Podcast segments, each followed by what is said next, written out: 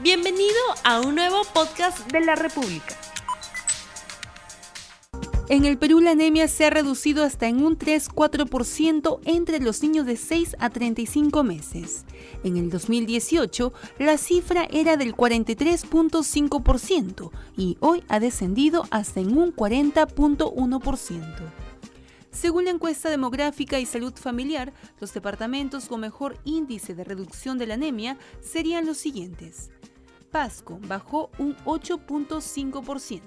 Amazonas bajó un 8.1%, San Martín 5.8%, Ica bajó 5.6% y Lima Metropolitana un 5.5%. Sin embargo, el panorama no sería del todo alentador en zonas altoandinas, y es que en Puno, en el 2019 subieron los casos de anemia al 69.9%, elevando las cifras en un 2.2% mientras que en el Cusco la cifra aumentó al 57.4%, es decir, hubo un incremento del 3.2%. Para el sector salud, la reducción de la economía se debe en gran parte a las visitas domiciliarias del programa Cunamás del MIDIS y la suplementación de pastillas con hierro y ácido fólico para las gestantes y niños recién nacidos. Si quieres saber cómo impactará la reducción de la anemia en la economía del país y cuál es la cifra meta para este 2020, no te pierdas RTV Economía.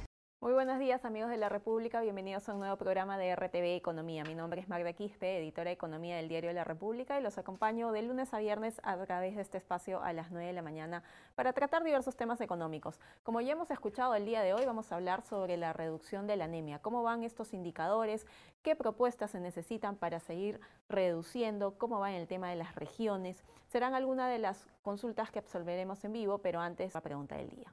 ¿Cómo impacta la reducción de la anemia en la economía del país? Envíenos sus dudas, consultas a través de las redes sociales Facebook, Twitter, Instagram y YouTube, que las absolveremos aquí en vivo. Para ello ya contamos aquí en el set de RTV Economía con dos invitados. El ex ministro de Salud, el señor Oscar Ugarte, y el ex viceministro de Desarrollo Social, el señor Iván Hidalgo. Bienvenidos a ambos. Muchas gracias, por su presencia. Buenos días. La primera consulta sería, señor Ugarte, ¿Cómo van los indicadores de la anemia en el país? Eh, bueno, el último informe de ENDES eh, nos dice que el año 2019, porque es la medición del año pasado, eh, ha reducido en tres puntos porcentuales, un poquito más de tres puntos porcentuales, con relación al año 2018, en promedio, ¿no?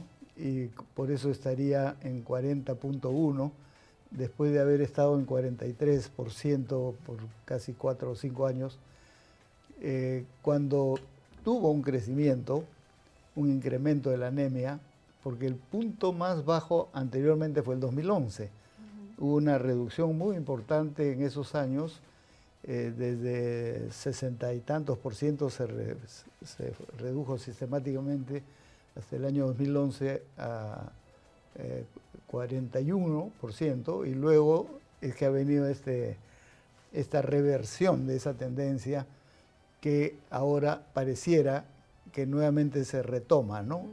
Porque es primera vez que se llega a un punto más bajo que el año 2011, ¿no? Porque ahora está en 40.1, pero eh, debemos alegrarnos, ¿no? Y, debemos esperar que, que esto se mantenga eh, es cierto que se han este, ajustado eh, propuestas eh, del plan multisectorial que fue aprobado ya hace tres años y pareciera que está dando resultados, particularmente aparte de las zonas rurales críticas, en las zonas urbanas.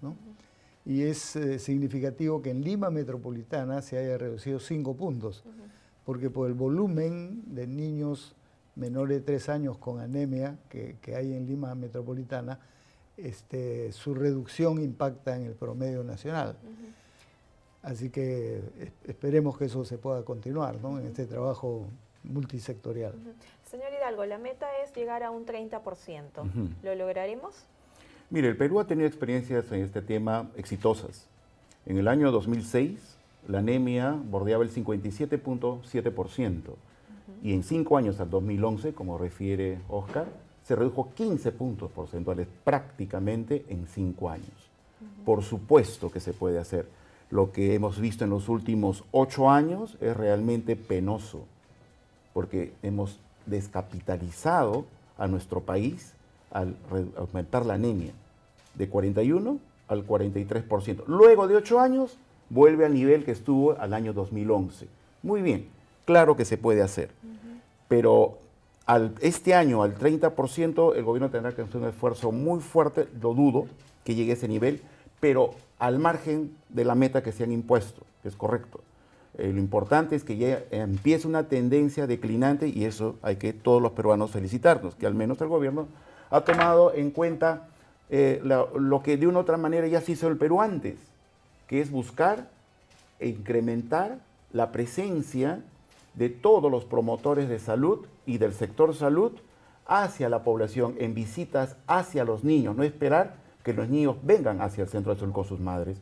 Y lo más importante, las charlas nutricionales, la consejería nutricional, porque obviamente todavía existen grandes problemas de abastecimiento de los micronutrientes del sulfato ferroso, eso no hay que negarlo.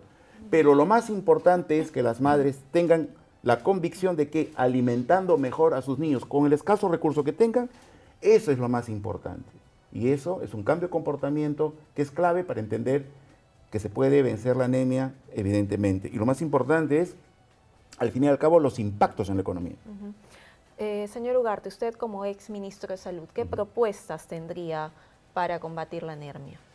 A ver, eh, la evaluación que se hizo en estos últimos años, eh, particularmente en, en, las zonas donde pese a que no bajaba el promedio nacional, sin embargo sí bajaron en Arequipa, en el Callao, en algunas provincias, en Piura, etc. Y hubo un proceso de evaluación interesante este, y se encontraron, digamos, cuatro eh, temas críticos y por lo tanto se plantearon recomendaciones al respecto. La primera de ellas es el trabajo multisectorial. Es decir, es un trabajo articulado del Ministerio de Salud con MIDIS, con educación, este, todos los ministerios en, su conjunto para atacar el tema desde varios lados. En segundo lugar, una eh, buena coordinación intergubernamental, esto es, gobierno nacional, gobiernos regionales y gobiernos locales que juegan un rol muy importante en el trabajo con la comunidad. En tercer lugar, eh, fortalecer los servicios de salud. Porque si bien todos los ministerios intervienen, la red más importante es la de los servicios de salud, porque no solo hacia ellos van a ir este, las madres y los niños, sino que a partir de ahí salen a hacer un trabajo domiciliario y, extramural el personal, ¿no es cierto? Pero un cuarto aspecto eh, fundamental, y eh, estoy casi repitiendo lo que se hizo en ese periodo que mm. Iván señalaba, mm. porque ahí también se retomó una situación crítica anterior que había subido. Mm. Este, y se logró bajar. ¿Cuál es el cuarto aspecto? La participación de la comunidad. Eh, si las madres, la familia, los padres en general no se involucran, es muy difícil reducir y sobre todo mantener, porque eso requiere hábitos a nivel de la alimentación, la sangrecita, que hay que prepararla adecuadamente para que los niños no la, rechacen, etc. Este, y a la vez eh, proveer los multimicronutrientes, el hierro que, el, sistema provee. ¿no? Entonces creo que son cuatro aspectos que hay que mantener, pero es un trabajo persistente. Además hay que tener presente que si bien hay una meta para el 2021, que es muy difícil ya que se logre a estas alturas, pero hay que reprogramar. ¿Por qué? Porque creo que el reto principal está en cumplir con los Objetivos de Desarrollo Sostenible que se aprobaron en el 2015 hasta el 2030 a nivel mundial y el Perú ha suscrito estos acuerdos y, la, meta que se plantea a nivel mundial es mucho más exigente que reducir a, 30 o a 20 y tantos. Es desaparecer la anemia y la desnutrición en 10 años. Este, ese es un reto grande, pero hay que desarrollar los aspectos y proponerlos. ¿Cuáles son sus propuestas, señor Hidalgo? Miren, si queremos tener un país que desarrolle económicamente y socialmente, nosotros tenemos que, y es un programa económico, tenemos que elevar la competitividad de nuestro país. Y la competitividad tiene una raíz profunda en la productividad. Y la productividad, para elevarla, requiere invertir en el capital humano. Ese es el marco conceptual para unir esos dos, mundos de la economía y lo social. Ahí se encuentran estos dos mundos. Por lo tanto, invertir en el capital social involucra tres grandes esfuerzos.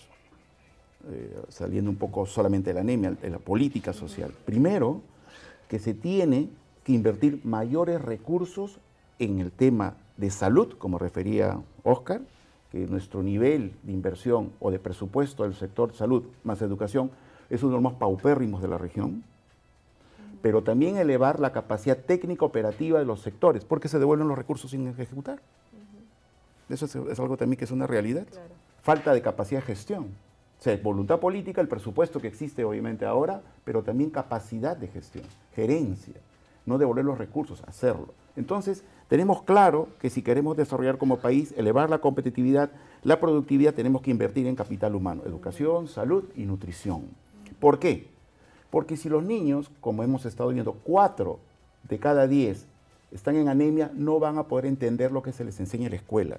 Y ante un mundo cambiante, nos encontramos en una nueva era, la cuarta revolución industrial, la tecnología, no van a poder aprender las nuevas técnicas. O sea, no es un tema de construir colegios modernos, si nuestros niños no tienen la capacidad de aprender.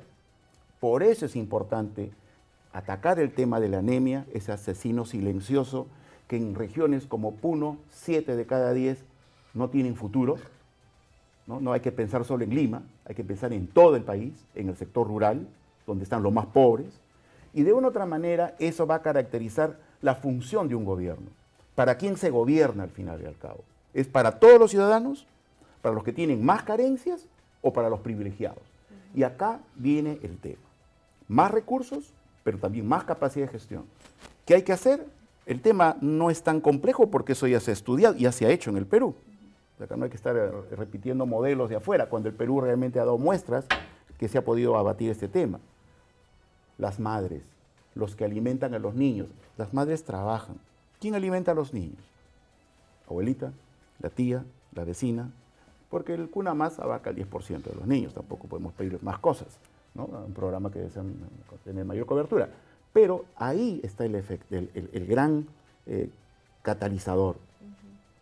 ¿Cómo tener ese seguimiento a las madres o a los que alimentan a los niños en esta edad para que con sus escasos recursos, inclusive con los recursos que tengan, puedan alimentar mejor a los niños para que no tengan este problema de la anemia, que es escasez de hierro en la sangre.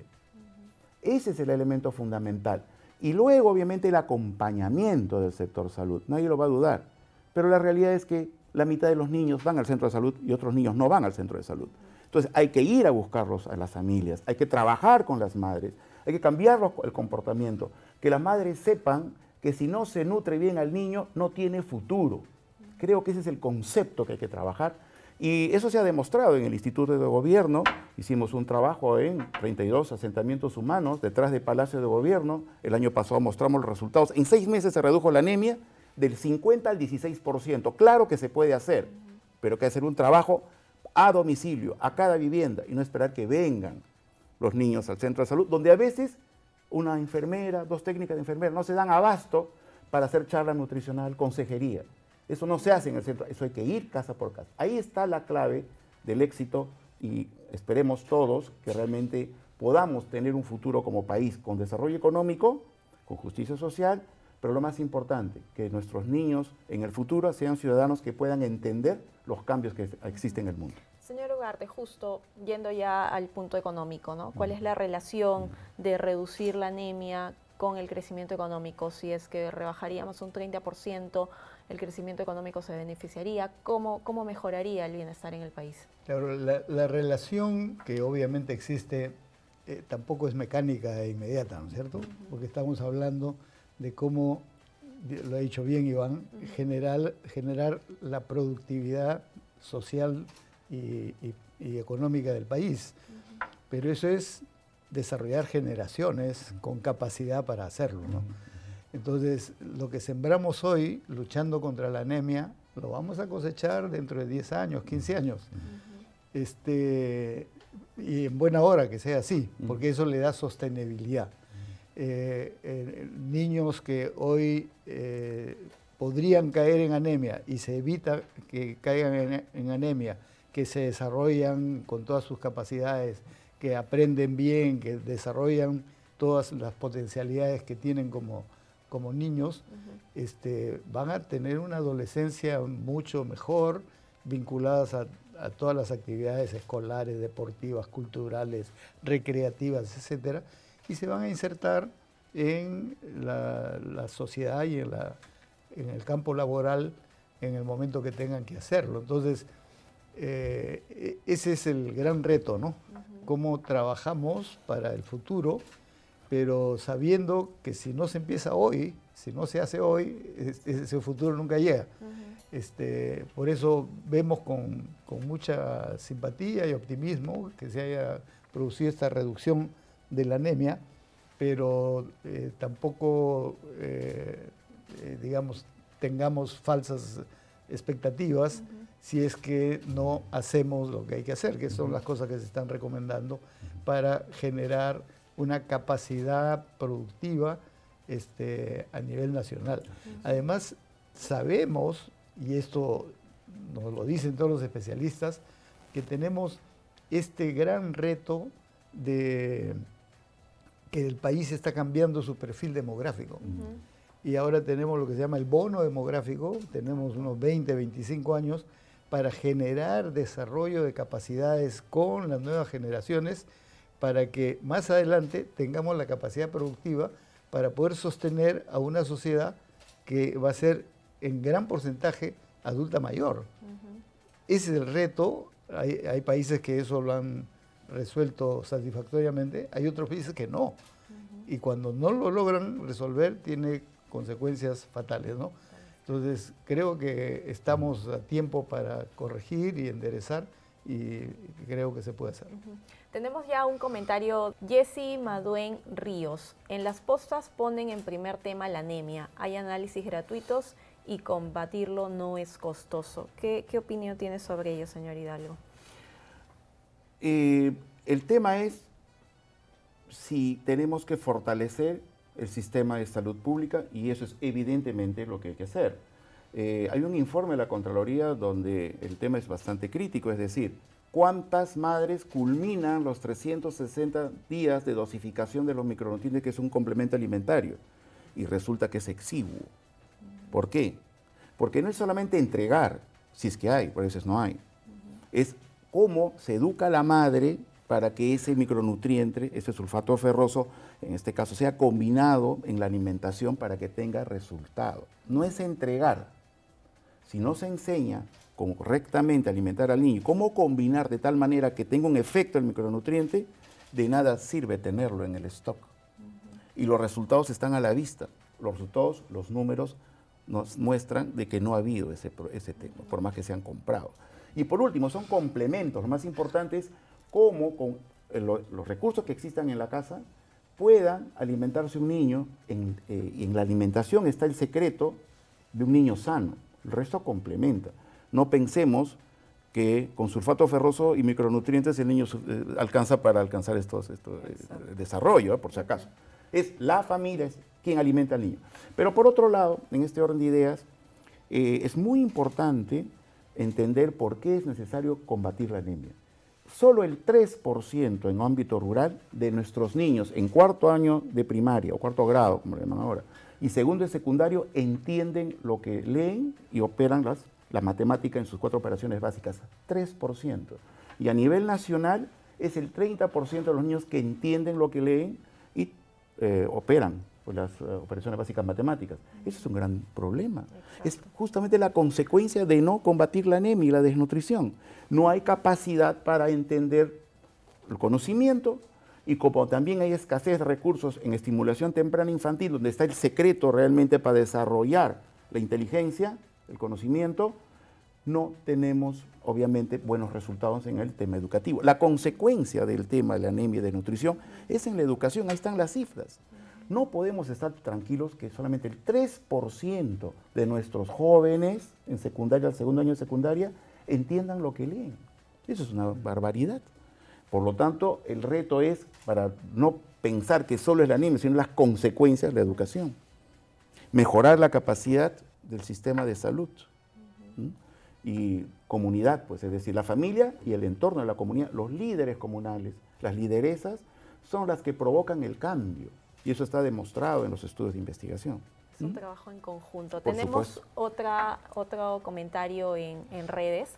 Berta Fernández Villanueva. ¿Cómo obtengo los sobres de hierro si soy una persona que no tengo ningún seguro estatal? Porque cuando recurres al centro de salud, lo primero que te piden ser beneficiario ahora para que te aseguren es una corrupción total. No cumples, cero, no van contigo. ¿Qué opinión tiene al respecto, señor Ugarte? A ver, eh, en realidad no tendría por qué eh, pedirse ningún requisito. los programas nutricionales, así como las vacunas, son eh, programas de salud pública independientemente del aseguramiento. No es que quienes están asegurados reciben y quienes no están asegurados no reciben. No. Eh, así como hay el derecho a la educación gratuita, este, y no se le pide si tiene seguro o no tiene seguro, no, tiene el derecho a acceder, ¿no es cierto? Igual hay un conjunto de prestaciones de salud preventiva, promocional y de atención que están garantizadas para todos. ¿Qué está pasando ahí entonces si la, televidente menciona que no puede acceder? Es un problema con toda seguridad del servicio y eso hay que corregirlo. Este, no sé si dijo en qué zona de, Lima, pero este, ahí habría que pedir a las autoridades que rápidamente corrijan. Claro, puede, puede, debo suponer, que de repente hay escasez de personal. Y ese es uno de los problemas que, ya eh, Iván mencionaba. Eh, porque es cierto que en el sector salud, como en el sector educación, se constata que, no, por ejemplo, hay determinados presupuestos que no se logran gastar. Pero básicamente eso son inversión y adquisiciones. Eh, en el caso de medicamentos, por ejemplo, se ha devuelto a diciembre como 130 millones de soles por ineficiencia en las compras y en la distribución. Es un problema que hay que corregir porque es un problema de ineficiencia, ¿no es cierto? Pero en, otros aspectos eh, se cumple y los presupuestos este, se ejecutan, particularmente los presupuestos referidos al recurso humano. Ahí no hay cómo no gastar, de todas maneras, y falta personal, porque una de las cosas que se ha constatado, por ejemplo, de acuerdo a los estándares de la Organización Mundial de la Salud, eh, se mide que deberían haber en países como los nuestros 45 profesionales, médicos, enfermeras, obstetras, etcétera, por cada 10.000 habitantes. Mm. Como promedio nacional nosotros tenemos 31. O sea, de ahí nomás ya hay un déficit en promedio. Y estamos en un año de la internacionalización de la salud. Pero este, hay algunas zonas del país que sí tienen, por ejemplo, Callao tiene cincuenta y tantos, ¿ok? Y no es que estén excelentes, pero están mejor que el resto. y, y, por ejemplo, departamentos tan importantes como Piura o Cajamarca, que son después de Lima los que tienen una mayor población, tienen 19, 20. O sea, están muy por debajo del promedio, que ya es deficitario respecto al estándar internacional. Entonces, sí se requiere recursos humanos, porque esos recursos mm. humanos son los que van a poder hacer el trabajo extramuros, que van a ir al vecindario a hablar con la familia, ¿no es cierto? No solo trabajar dentro del servicio. Entonces, eh, ese es un déficit para estas acciones preventivas promocionales y con mayor razón para ampliar el aseguramiento, como se está aprobando, que es atención médica a todos los que asistan. Perfecto, señor Ugarte. Ese es un problema serio que hay que resolver. Bien, tenemos otra, una última pregunta, ya que estamos volando en el tiempo. Fabli Aliaga, ¿se integrará la galleta contra la anemia en la población? ¿Qué opinión tiene sobre ello, señor Hidalgo? Las galletas, eh, me imagino que se refiere a la que está últimamente siendo publicitado, ¿no? Al igual que la gomita con sangre de cuy, al igual que muchas cosas que seguramente eh, son muy importantes y tienen un impacto, no conozco la evaluación rigurosa científica, pero imagino que si ha ganado un premio habrá cierto tipo de rigurosidad, seguramente serán elementos, pero nada va a sustituir a la alimentación diaria que la madre, la abuela, la vecina, la tía, le va a dar, o el padre, a su hijo. Esa combinación mm. y que tenga lo suficiente cantidad de hierro para sacar al niño de la anemia. Eso es lo fundamental. El resto complementarán seguramente. Eh, si una sola galleta, imagínense los niños comiendo un solo tipo de galleta durante 30 días, este, ¿no? Eh, claro, son buenos, eh, sí hay que saludar eso, ¿no? Y seguramente se integrarán en algunos programas y seguro serán un complemento, ¿no es cierto? Y en ese sentido hay que verlo, ¿no? Pero eh, tampoco, hay un tema muy importante en políticas públicas que es el escalamiento. Interesante cuando es en pequeño, pero ¿puede ser escalable a nivel nacional? Con este tema de los cuyos, nos quedamos sin cuyos. Ahora, ahí, hay una propuesta que ya se está trabajando técnicamente, muy breve, que es la fortificación del arroz. Claro, por supuesto. Eh, así como se pone yodo en la sal, que todo el mundo usa sal, y se, igual el arroz. Y esto ya se está trabajando. Eh, hay un programa del Programa Mundial de Alimentos que está propuesto. Si eso se logra en el corto plazo, sería una ayuda muy importante porque eso está en la alimentación cotidiana. Perfecto. Bien, muchísimas gracias. Ha sido un tema muy interesante. Nos ha quedado corto el tiempo. Hemos estado con el ex ministro de Salud, el señor Oscar Ugarte, y con el ex viceministro de Desarrollo Social, el señor Iván Hidalgo, con quien hemos hablado sobre cómo impacta la reducción de la anemia en la economía del país. Los invito a ustedes que compartan este video, nos envíen propuestas de temas. Ya saben, los esperamos mañana a las 9 de la mañana para tratar diversos temas económicos. Que tengan un, un buen día. No olvides suscribirte para que sigas escuchando más episodios de este podcast.